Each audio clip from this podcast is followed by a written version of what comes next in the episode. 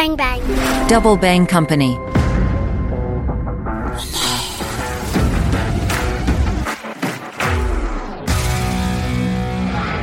Salut les internautes, mon œil se penche sur le monde de Ram Divedi, CEO de Pravec Dynamics et co-founder de Kutniti Foundation.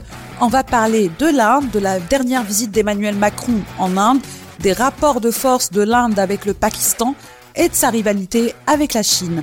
La question est comment l'Inde peut utiliser sa position pour influencer la compétition technologique mondiale? Je suis Alislaine Mathieu, vous écoutez Mon œil.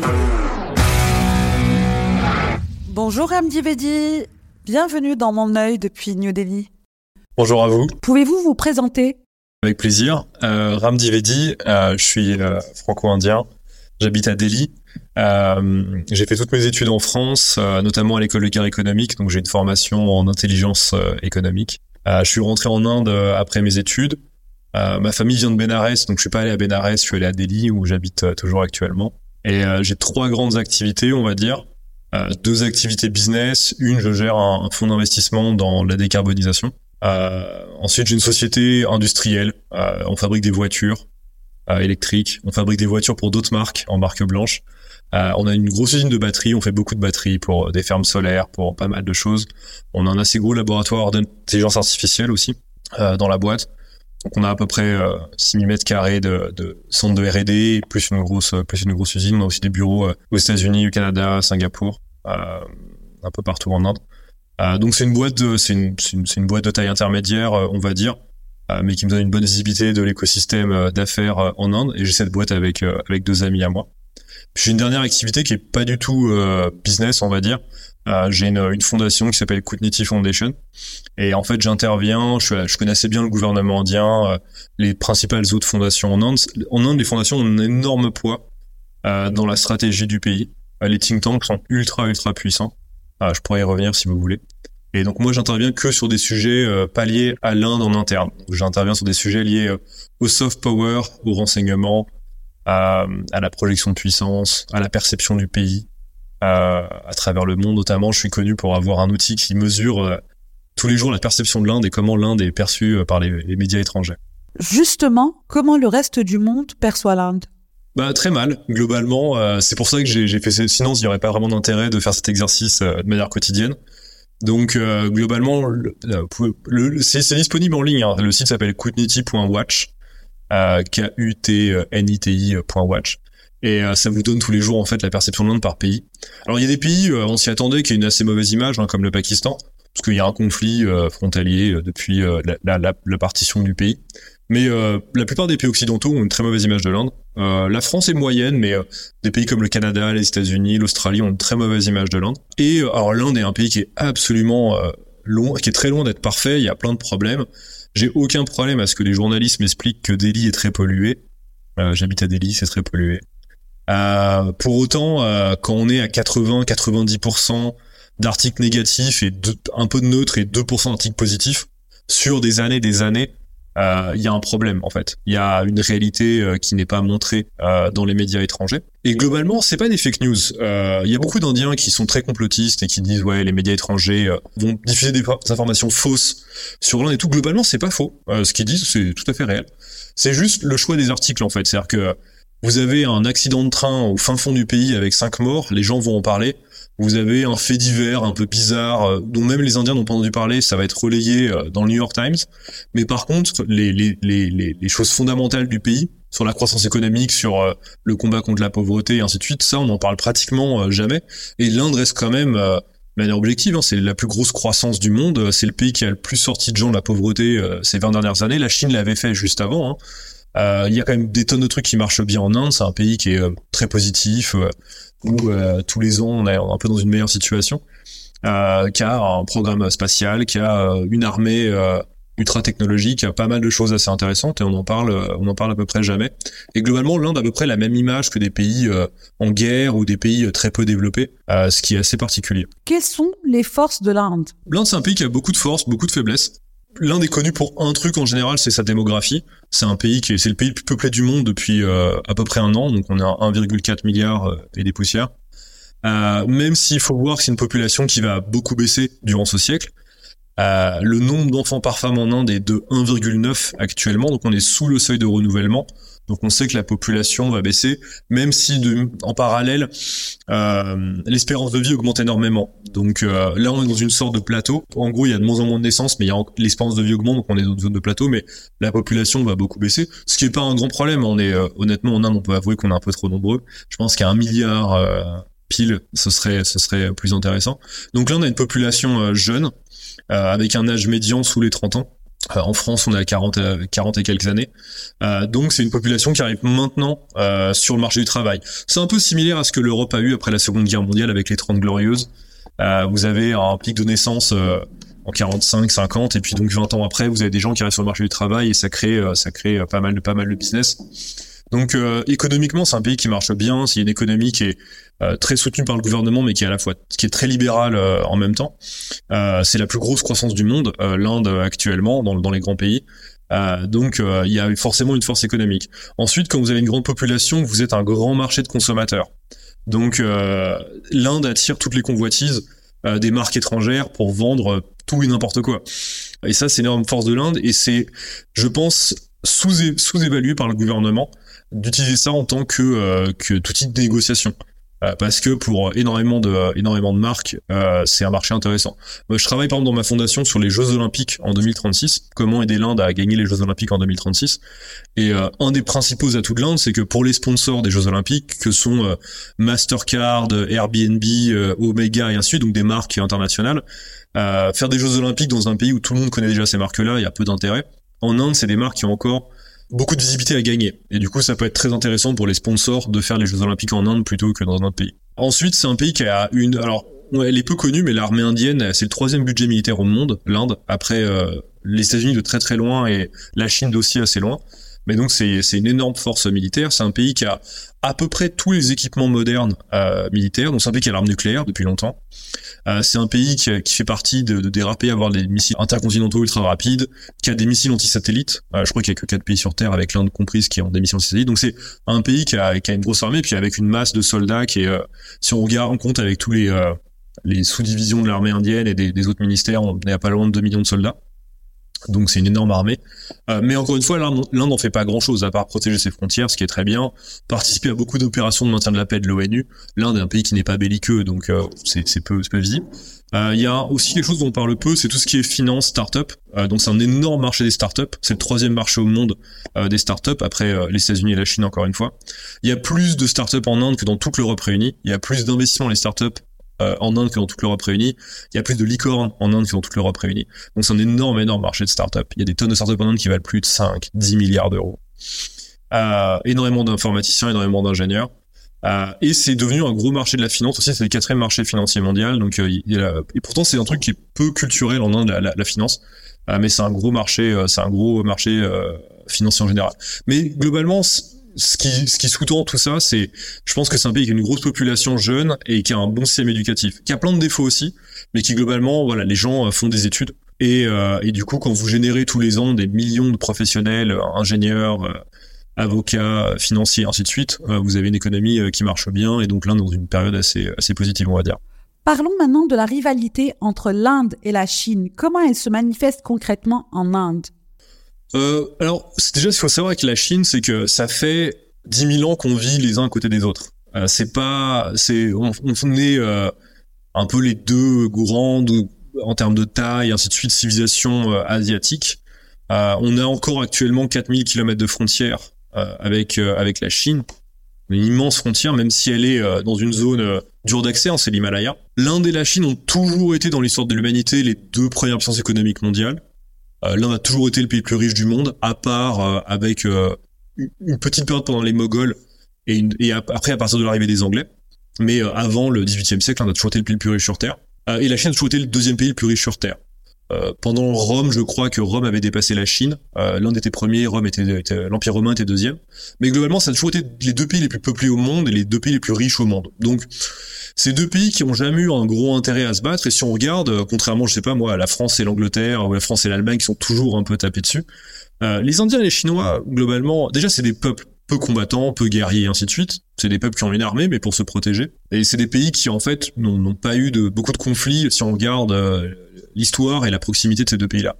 Actuellement, en fait, l'Inde est tiraillé entre deux choses. Il y a deux mondes un peu sur Terre qui se dessinent, le monde occidental dirigé par les États-Unis, et puis euh, la Chine, qui est un monde en soi en fait. La Chine n'a pas vraiment d'écosystème autour. Euh, c'est la Chine en soi. Et euh, l'Inde ne veut être ni dans le camp de l'un ni dans le camp de l'autre. L'Inde ne veut pas rejoindre l'OTAN, ne veut pas devenir une puissance aveuglément alliée des États-Unis, mais ne veut pas non plus être un vassal de la Chine. Et il y a eu cette tentative en 2018 de la Chine d'intégrer un peu l'Inde à son écosystème géopolitique, on va dire, et l'Inde avait refusé les États-Unis ont, proposé à l'Inde de rentrer dans l'OTAN, ce qui est très bizarre, mais l'Inde a refusé aussi.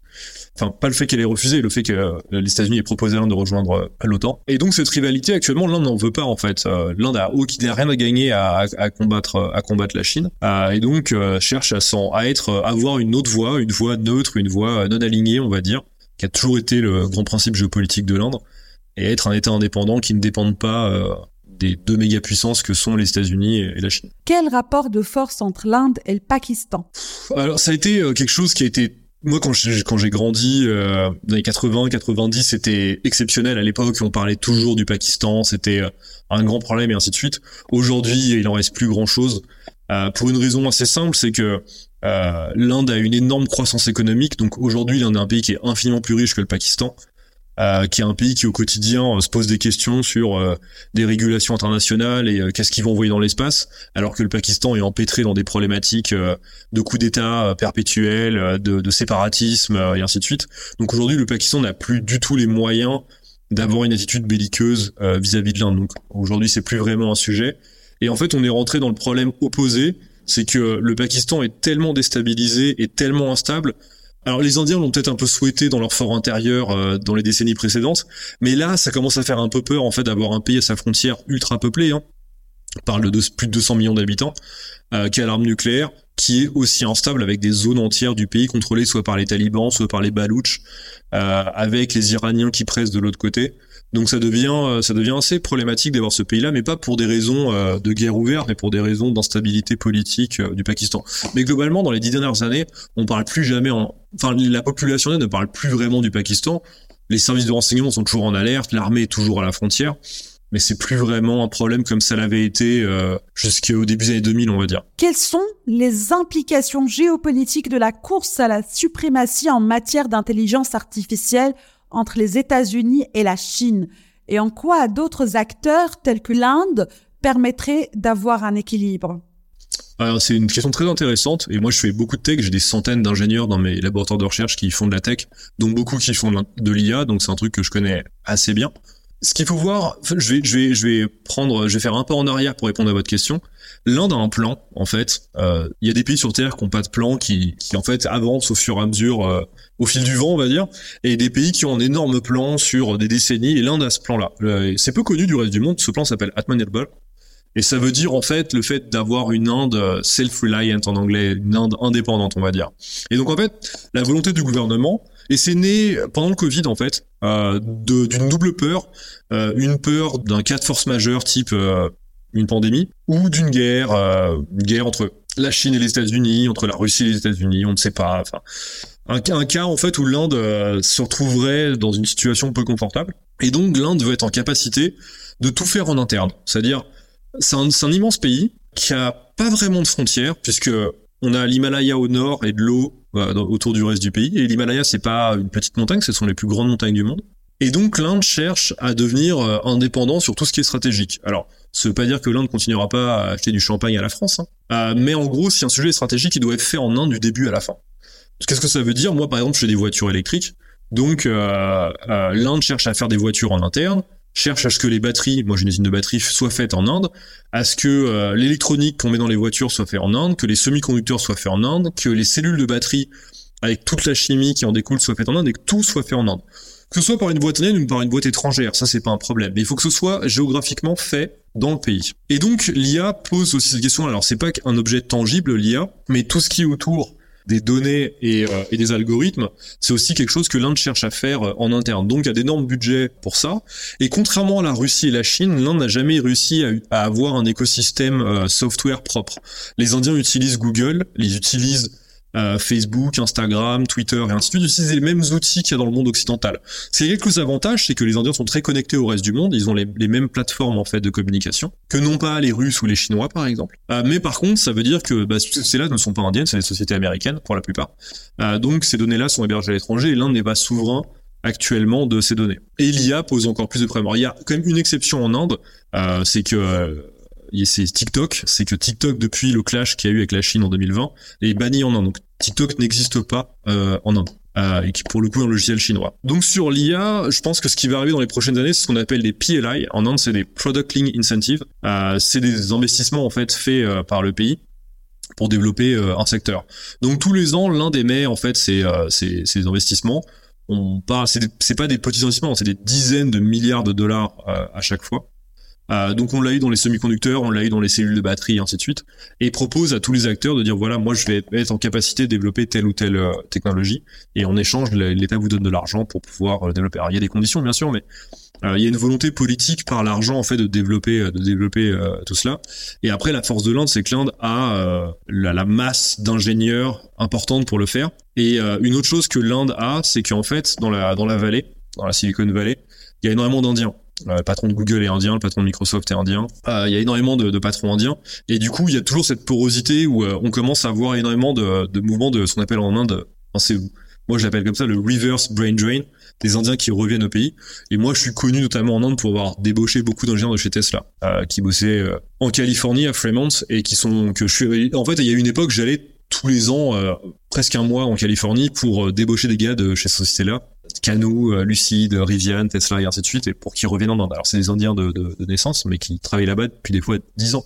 Et donc euh, l'Inde, avec un, peu de push, peut récupérer ces gens-là qui ont un niveau technologique très fort aussi dans la vallée et les faire revenir en Inde. Surtout que maintenant, le gap en fait en termes de qualité de vie et de niveau de vie entre les États-Unis et l'Inde, quand vous gagnez bien votre vie, euh, est, très réduit. Ce qui n'était pas le cas il y a 20 ans. Vous n'aviez pas du tout la même vie aux États-Unis et en Inde il y a 20 ans. Aujourd'hui, euh, c'est euh, on peut on peut en, débattre, euh, on va dire. L'Inde, en se positionnant entre la Chine et les États-Unis, peut-elle devenir un acteur géopolitique majeur et comment peut-elle utiliser cette position pour influencer la compétition technologique mondiale? Ah oui, sur, sur, sur un point de vue technologique, oui, parce que quand vous avez une masse d'ingénieurs euh, énorme, quand vous avez énormément de brevets, énormément de, de capacité de faire de la tech, à ce niveau-là, oui. Mais pas un niveau géopolitique, à un niveau, je dirais, plus technologique, on va dire. Vous m'avez entendu très positif sur l'économie indienne, sur son sa capacité technologique et ainsi de suite. Je pense pas que l'Inde a les moyens de devenir un, acteur euh, géopolitique du même niveau que la Chine ou les États-Unis, euh, voire même que la Russie. C'est un acteur important, mais c'est un acteur important parce qu'il parce qu'il représente pas par sa géopolitique euh, intrinsèque, on va dire. Forcément, quand vous essayez à une table, vous avez l'arme nucléaire, une grosse armée, une grosse économie, les gens vous écoutent. Mais c'est tout en fait. Euh, L'Inde est par rapport à sa puissance un nain géopolitique. Quand il se passe quelque chose sur Terre, il y a des conflits actuellement en Ukraine, euh, au Proche-Orient, ainsi de suite. La vie de l'Inde tout le monde s'en fiche. Soyons honnêtes, les gens n'en ont rien à faire de ce que pensent les Indiens, au même niveau que les Sud-Coréens, euh, les Mexicains ou les Brésiliens. Quoi, c'est pas, c'est un pays, euh, c'est un assez gros pays, mais c'est tout. Et l'Inde, enfin, je connais bien ce, secteur-là, hein, n'est pas en train de performer énormément pour devenir un acteur géopolitique international. Déjà, quand vous n'avez pas la volonté, vous n'avez pas d'impérialisme. Euh, qui soit culturel, économique, et ainsi de suite, ça, il n'y a, pas vraiment de push derrière. Et si vous écoutez ce que je vous ai dit tout à l'heure, le plan de l'Inde, c'est pas de conquérir le monde, c'est d'être indépendant.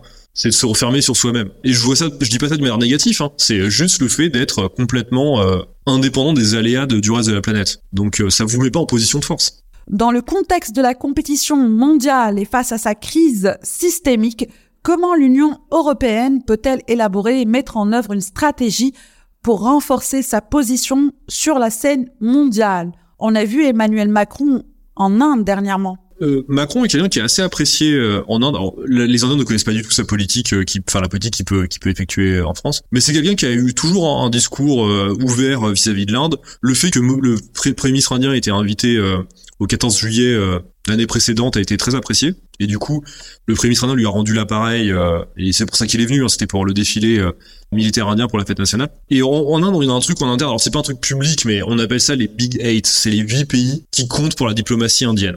Et l'Inde a ce problème de mettre 80% de ses efforts euh, diplomatiques sur huit pays et 20% sur les 186 autres, on va dire. Euh, et la France est dans les 8. Et en ce moment, la France est même en train de rentrer dans les 4, on va dire, dans les 4 gros pays. Et je dirais qu'avec euh, le Japon, par exemple, qui est, qui est l'allié absolu de l'Inde, on va dire, euh, la France est en train de se faire une place euh, assez assez intéressante. Euh, le discours de Macron était assez assez bien ficelé aussi. Il a parlé notamment des Jeux Olympiques, qui est un des sujets sur lesquels je travaille, et on sent en creux qu'il supporte un peu la candidature indienne en 2036 pour les Jeux Olympiques. Maintenant, il y a quand même un problème que à la France et la plupart des pays européens en, général, c'est que quand ils discutent avec l'Inde, ils parlent toujours avec un drapeau français, un drapeau européen. Et ça, pour les Indiens, c'est incompréhensible. Alors, les gens éduqués du ministère des Affaires étrangères le comprennent euh, intellectuellement, mais pas dans leur chair. C'est quelque chose de très bizarre en fait de toujours ramener sa diplomatie avec une entité externe qui est l'Union européenne. Euh, la France, pour un Indien, c'est euh, la définition même de l'État-nation. C'est le pays même qui a peut-être inventé l'État-nation. L'Inde n'est pas un État-nation, hein. mais donc la France est vue comme telle. Et pourquoi en fait la France vient avec euh, avec une union, c'est toujours un peu délicat. Et l'Inde souhaite un monde très multipolaire. Le, le, vœu, le vœu pieux de l'Inde, c'est d'avoir un monde très multipolaire. Et le fait que la France soit un des, de ses un de ses nœuds, une de ses polarités, est très intéressant. C'est pas pour que la France vienne avec l'Europe. Est-ce que quand je parle à la France, euh, de secrets euh, militaires. Est-ce que la France les communique à ses alliés militaires de l'OTAN et à l'Union européenne? On ne sait pas en fait. Euh, c'est toujours un peu un peu délicat et je pense que c'est le plus gros frein de la diplomatie de la France, mais même en général les autres pays européens. Vous parliez tout à l'heure de la puissance des fondations et des think tanks en Inde. Pouvez-vous développer? Bah, en fait, l'Inde a ce, ce, ce, système assez intéressant, c'est que c'est l'Inde se base beaucoup, enfin le gouvernement indien se base beaucoup sur des think tanks dans le, dans le sens premier du terme, hein, d'avoir des réservoirs d'idées. Et donc il existe en Inde des grandes fondations. La plus grosse c'est India Foundation, il y a aussi ORF, CU, euh, Vivekananda Foundation, il y en a pas mal des, des, des importantes. Et globalement, la plupart des grands plans de l'Inde viennent de ces fondations-là. L'inverse n'est pas vrai, c'est-à-dire que quand une fondation publie une recommandation, 99% du temps, euh, ça atterrit sur un bureau et personne n'en fait rien. Hein. Euh, les fondations ne sont pas tout puissantes, elles n'imposent rien au gouvernement indien. Mais par contre, la plupart des grandes idées qui sont développées en Inde viennent à un moment d'une fondation. Vous voyez? Et du coup, euh, bah, elles ont un rôle très important dans, la stratégie de l'Inde sur les sujets diplomatiques, géopolitiques, économiques, financiers et ainsi de suite, puisqu'elles sont capables de, de, développer beaucoup de choses. Je vous parlais tout à l'heure du plan euh, Atman C'était développé par une personne, Didier Foundation, que je connais bien, qui était assis sur le, le canapé en face de moi il y a, il y a, deux trois semaines et qui est quelqu'un qui est inconnu au bataillon euh, enfin dans le résumé même en Inde il est pas connu du tout il marche dans la rue personne ne sait qui c'est mais c'est lui en fait qui a autorisé ce plan là et euh, c'est pas quelqu'un de très visible mais il était capable par sa fondation en fait de faire atterrir ce, papier sur le bureau du, du Prime Minister Office qui est le bureau central du chef de l'État, et jusqu'à ce que ce plan soit soit appliqué en Inde et soit le plan, euh, la pièce maîtresse de la stratégie euh, indienne, on va dire, sur ce siècle. ça, je pense, c'est une grande force de l'Inde d'être capable d'écouter euh, un peu tout le monde là-dessus. Et moi, j'en fais partie à mon modeste niveau sur des sujets que j'évoquais tout à l'heure. Et mais ouais, ces fondations-là ont un poids très très important. Je vous remercie, Yanam. Merci pour ce super podcast. C'était un plaisir. Merci à tous de nous avoir suivis. Si vous avez aimé ce podcast, n'oubliez pas de le liker et de le partager. À bientôt. Ciao, ciao.